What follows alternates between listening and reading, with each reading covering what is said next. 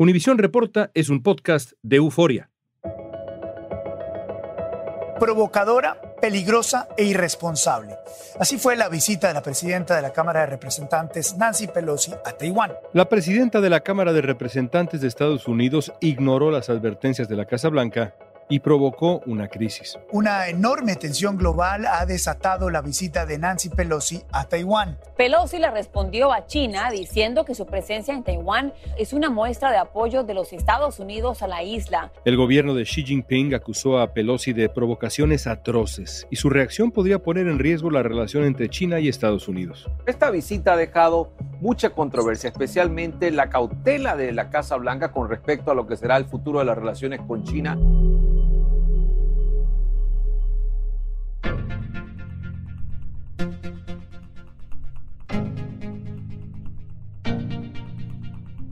Después de la reciente visita de Nancy Pelosi y una delegación del Congreso a Taiwán, China tomó una serie de medidas que podrían afectar la relación entre Estados Unidos y la propia China. Sigor Aldama, periodista español que fue corresponsal en China durante casi 20 años, nos va a ayudar a entender este conflicto entre China, Estados Unidos, Taiwán.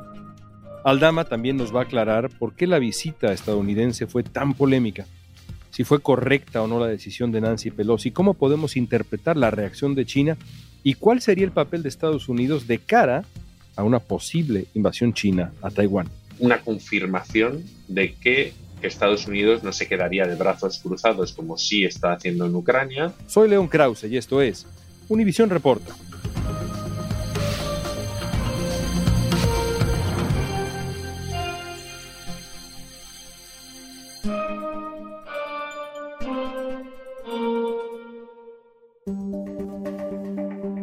Nancy Pelosi, la presidenta de la Cámara de Representantes, estuvo menos de 24 horas en Taiwán la semana pasada con una delegación del Congreso de Estados Unidos y desató la furia de China.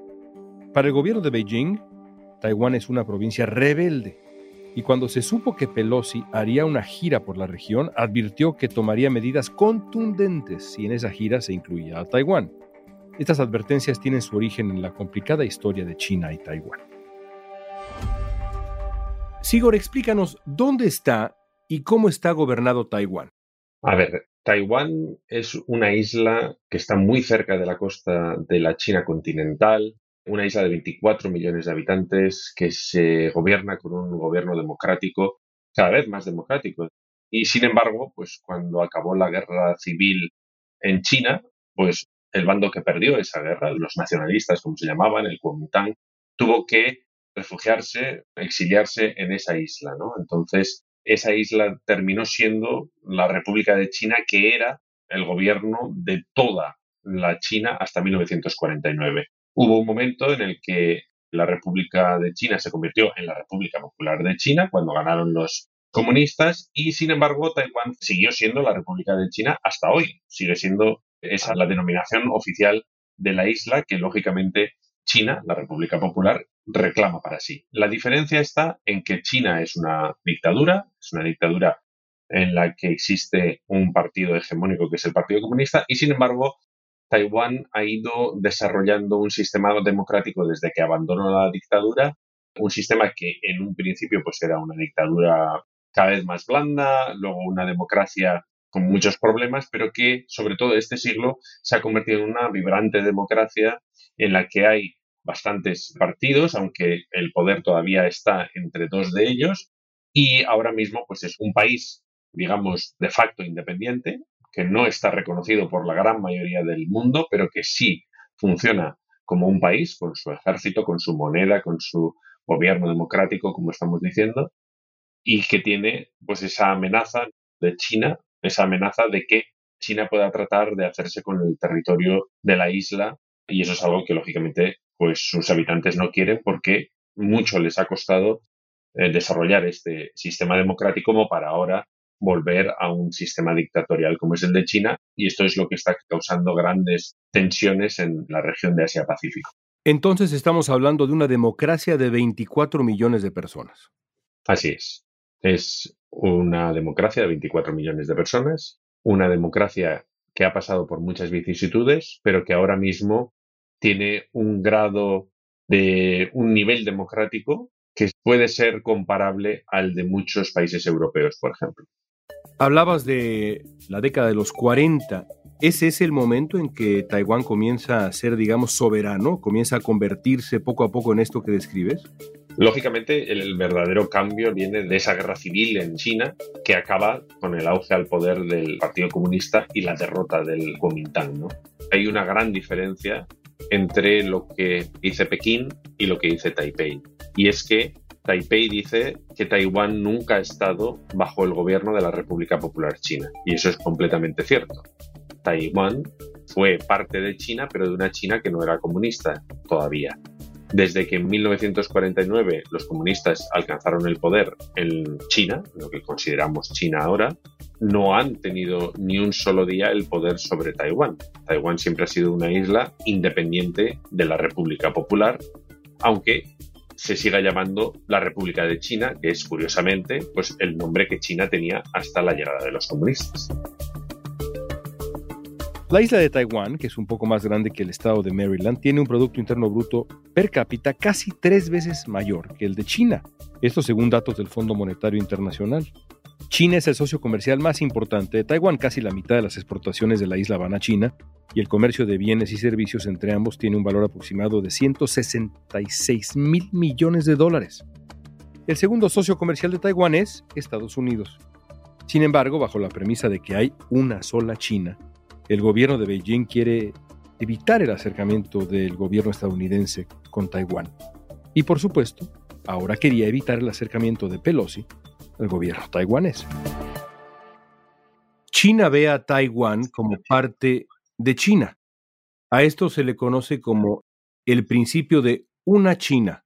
¿Nos puedes explicar qué es eso exactamente?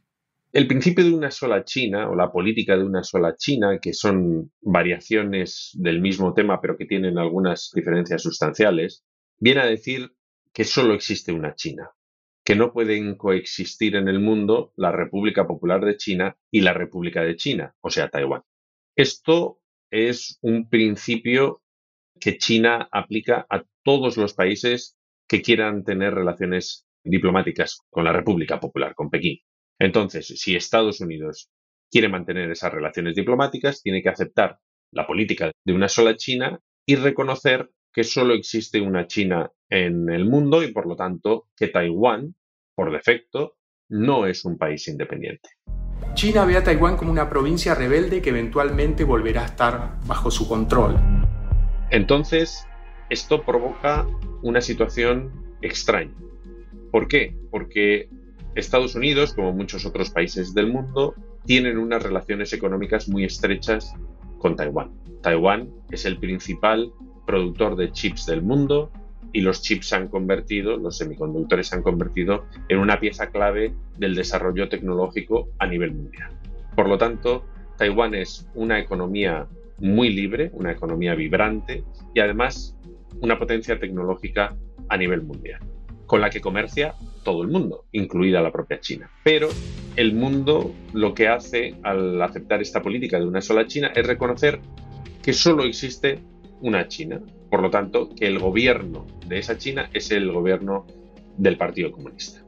Dicho esto, hay voces en Taiwán que piden que la denominación oficial de Taiwán sea modificada y que pase de ser la República de China a la República de Taiwán, con lo cual el mundo podría mantener relaciones diplomáticas con China bajo el principio de una sola China, pero podría también establecer relaciones diplomáticas con Taiwán porque ya no sería China, sino Taiwán. Esto supondría declarar de facto la independencia y por lo tanto posiblemente provocaría una acción armada de China para hacerse con el territorio de Taiwán. Entonces, países como Estados Unidos, como los países europeos, están en ese dilema de mantener relaciones diplomáticas con China a costa de no poder mantenerlas con Taiwán, lo cual quiere decir que solo tienen unas relaciones extraoficiales y de ahí que la visita de Pelosi haya provocado tanta polvareda. La presidenta de la Cámara de Representantes es la política de más alto nivel en viajar a la isla en 25 años. Porque al fin y al cabo ha llegado un avión oficial de Estados Unidos. Ha sido una visita con un corte bastante oficial, ya que se ha encontrado con la presidenta, ha hablado en una situación muy oficial, y esto provoca que China considere que Estados Unidos está de facto apoyando la independencia de Taiwán.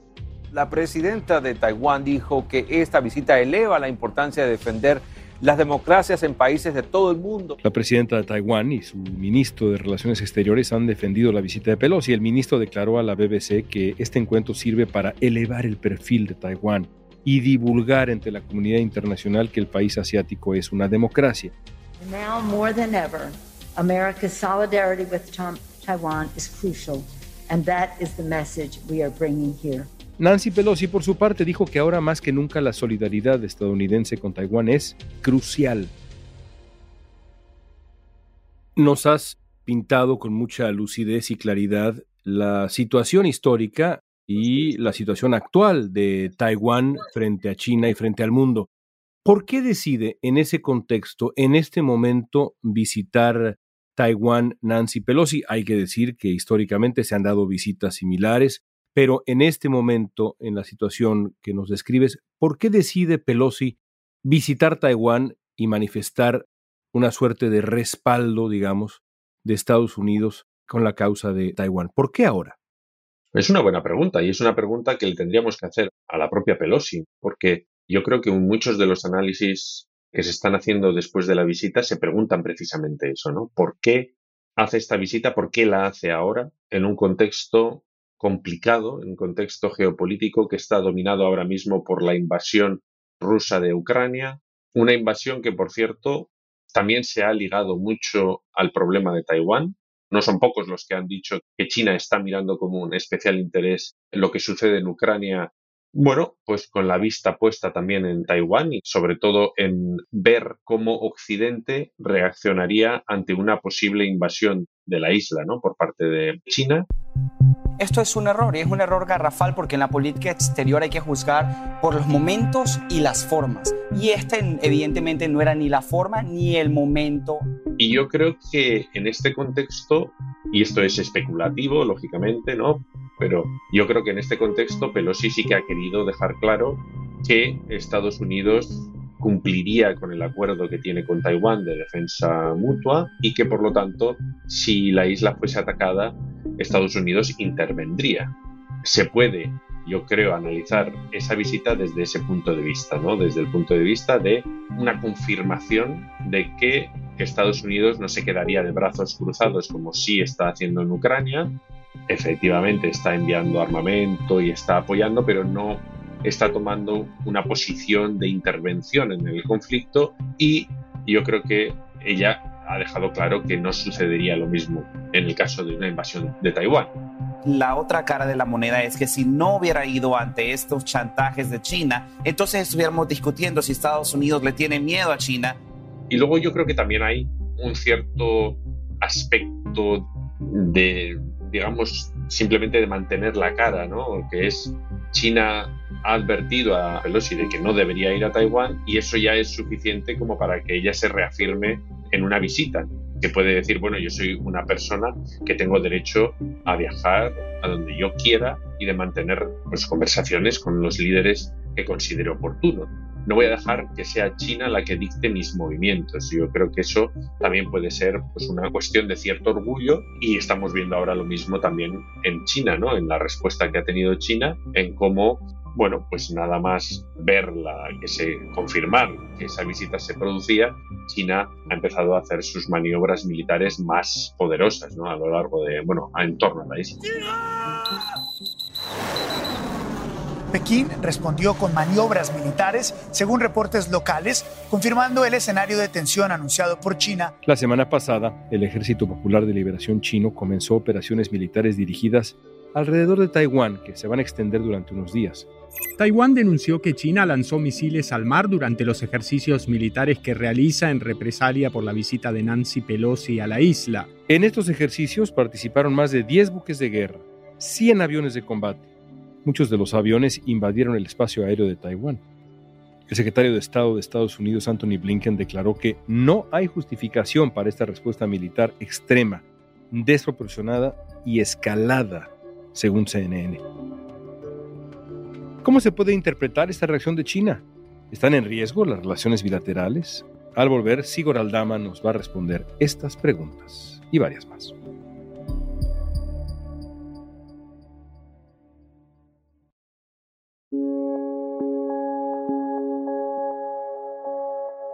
China había advertido que Pelosi no debía hacer ese viaje. El Ministerio del Exterior chino dijo en su momento, los que juegan con fuego se van a quemar. Bueno, no hubo respuesta inmediata, no hubo ataque al avión de Pelosi, hubo gente que incluso tenía ese temor, pero solo a horas después de la llegada de Pelosi, China anuncia que su ejército va a realizar esto que describes operaciones militares dirigidas alrededor de Taiwán. ¿Cómo interpretas la respuesta inmediata china? Yo creo que China tenía bastante claro que Pelosi iba a ir a Taiwán y lo tenía ya todo preparado. De hecho, incluso antes de que ella aterrizase en Taipei, China ya había movilizado a tropas en Xiamen, ya tenía preparados los ejercicios y yo creo que simplemente estaba esperando para dar la orden, dar la orden de que esos ejercicios militares que se realizan con fuego real y que por lo tanto detienen, y esto es importante, detienen todas las comunicaciones marítimas y aéreas de Taiwán, porque durante el tiempo que se llevan a cabo esos ejercicios los barcos no pueden surcar el estrecho de Taiwán, los aviones no pueden cruzar tampoco, entonces estas maniobras, aunque no sean realmente un acto de guerra, lo que sí que hacen es demostrar a Taiwán que China tiene la capacidad para aislarla del mundo y de alguna forma también dejan entrever un poco cuáles serían los planes para rodear la isla y posiblemente atacarla e invadirla. ¿no? A mí me parece que China en este caso pues está levantando un poco la voz, pero realmente no creo que esto vaya a ir más allá. Estamos viendo también cómo se han aprobado sanciones contra Pelosi, incluso contra sus familiares, pero hay mucha retórica en todo esto y yo creo que efectivamente no va a llegar la sangre al río, que decimos nosotros. El ministro de Relaciones Exteriores de China anunció en un comunicado que por haber hecho caso omiso de la preocupación y la firme oposición del gobierno de Xi Jinping a su visita a Taiwán y socavar la soberanía y la integridad territorial de China, su gobierno va a imponer sanciones a Nancy Pelosi y a su familia inmediata. Ella lo que está tratando de hacer es jugar política cuando su rol no involucra ser una embajadora o representante de los Estados Unidos. Las medidas incluyen la prohibición de entrada a China a Pelosi y a sus allegados, pero no se han dado más detalles.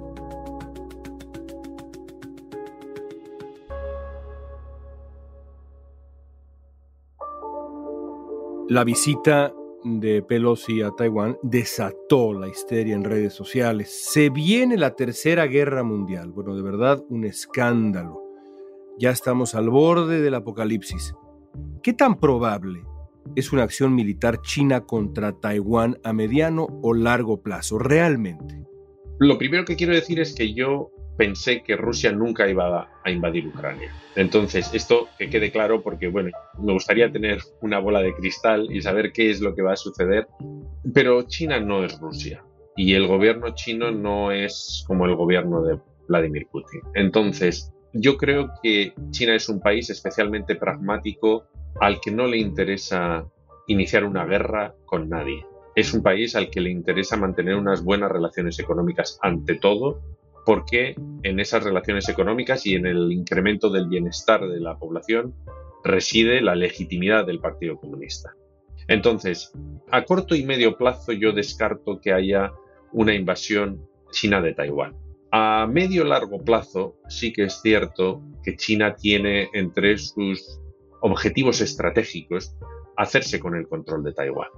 No sé hasta qué punto el presidente Xi Jinping lo tiene esto decidido. Sí es cierto que la China de ahora no es la China de hace 10 años, que un conflicto bélico con Estados Unidos no tendría un ganador tan claro ahora como lo tendría hace una década solo, y que China sigue reforzándose, China sigue haciéndose más fuerte y puede llegar el momento en el que ese enfrentamiento no sea algo de un terreno de ficción, ¿no? Luego de la experiencia de Ucrania, la posibilidad de una invasión china a Taiwán es bastante latente y por eso las autoridades siguen muy de cerca las consecuencias de esta visita. Yo creo que no es descartable una guerra en Asia-Pacífico entre las dos grandes superpotencias que en este mismo momento son China y Estados Unidos. Por último, pienso en la fractura diplomática con Estados Unidos, las consecuencias que puede tener esta visita en ese terreno justo cuando lo que se necesita es a una China razonable, sobre todo pensando en la crisis que ha desatado Rusia con Ucrania y la cercanía que hay entre Rusia y la propia China. ¿Crees que esta visita tenga ese tipo de consecuencias, una fractura diplomática duradera entre China y Estados Unidos? Personalmente, de nuevo, creo que no va a existir esa fractura duradera.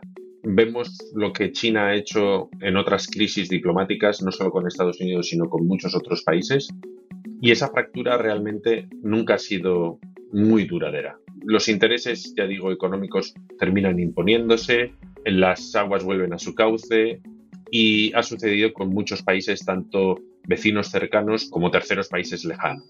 Sí que es preocupante que esa fractura, aunque no sea duradera en el tiempo, se produzca en este momento, en un momento en el que no solo esperamos que las dos grandes potencias mundiales se entiendan en una coyuntura tan complicada como la que ha dejado la guerra de Ucrania, sino también en un momento en el que el clima, el propio planeta, necesita que estas dos grandes potencias trabajen juntas para evitar que el cambio climático siga siendo, pues bueno, cada vez más preocupante. Y este es precisamente uno de los ámbitos en los que China ha dicho que no va a cooperar más con Estados Unidos. Entonces, por mucho que pueda ser algo puntual, que sea breve, yo creo que sí debería preocuparnos que las dos grandes potencias no se estén entendiendo y estén cortando puentes en vez de tenderlos, que es lo que necesitamos en este momento. Sigor, como siempre, un placer escucharte. Gracias. Muchas gracias a vosotros.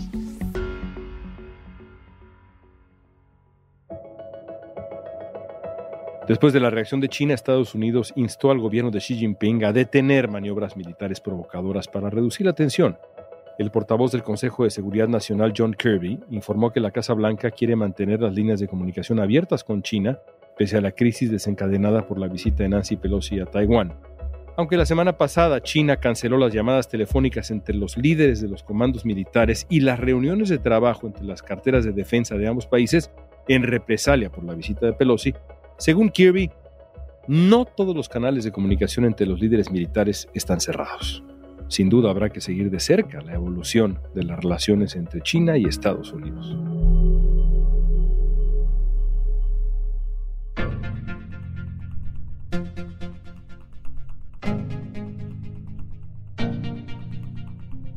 Esta pregunta es para ti. ¿Se equivocó Nancy Pelosi al visitar Taiwán? Usa la etiqueta Univision Reporta en redes sociales y danos tu opinión en Facebook, Instagram, Twitter o TikTok. Si te gustó este episodio, síguenos y compártelo con otros. En la producción ejecutiva, Olivia Liendo. Producción general, Isaac Martínez. Producción de contenidos, Mili Supan. Asistencia de producción, Débora Montaner. Música original de Carlos Jorge García, Luis Daniel González y Jorge González. Soy León Krause. Gracias por escuchar Univisión Reporta.